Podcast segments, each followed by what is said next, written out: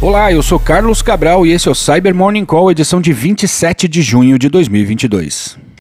Começamos essa edição reverberando a notícia publicada pelo portal The Record sobre um adversário que está vendendo o acesso a 50 empresas que foram atacadas por meio da exploração da vulnerabilidade CVE 2022-26134, que permite a execução arbitrária de código nos produtos Confluence Server e Confluence Data Center.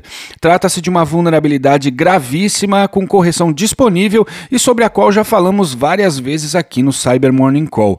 Segundo um especialista ouvido pela reportagem, o adversário afirma ter mapeado mais 10 mil servidores vulneráveis, os quais ele ainda não atacou, mas que poderão entrar em seu, entre aspas, cardápio em breve. Recomendamos fortemente a atualização de seus servidores Confluence, bem como checar se possíveis fornecedores com conexão ao seu ambiente já atualizaram a tecnologia.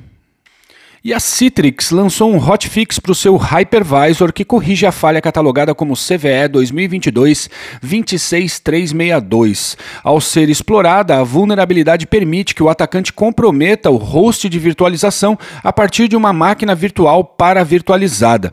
A para-virtualização é o processo de criar uma máquina virtual utilizando o hypervisor para fazer a comunicação direta com o hardware sem que esse seja virtualizado.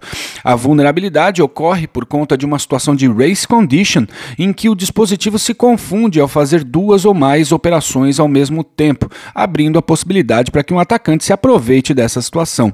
Nesse caso, a situação de race condition pode ser explorada em um dos parâmetros de referência do Zen Server, que está na base do Citrix Hypervisor. E pesquisadores da Sonatype identificaram cinco pacotes no repositório PyPI que estão roubando credenciais da AWS e variáveis de ambiente para endpoints publicamente expostos. Segundo os pesquisadores, um código malicioso foi injetado dentro desses pacotes para extrair os dados que são coletados pelo atacante por meio de arquivos TXT. A lista de pacotes inclui o loglib model, o PyD models, o PyGrata, o PyGrata utils e o HKG sol utils. News. E a SUSE lançou correções para uma série de vulnerabilidades na última sexta-feira. Destaque para a falha catalogada como CVE 2022-32250, que permite que um atacante explore funcionalidades do NetFilter no kernel do Linux para escalar privilégios e obter permissões de root no sistema. A Microsoft também soltou uma série de correções recentes, dessa vez para 12 vulnerabilidades no navegador Microsoft Edge, sendo que três delas são específicas para o Edge e nove compartilhadas por todos os navegadores baseados no Chromium.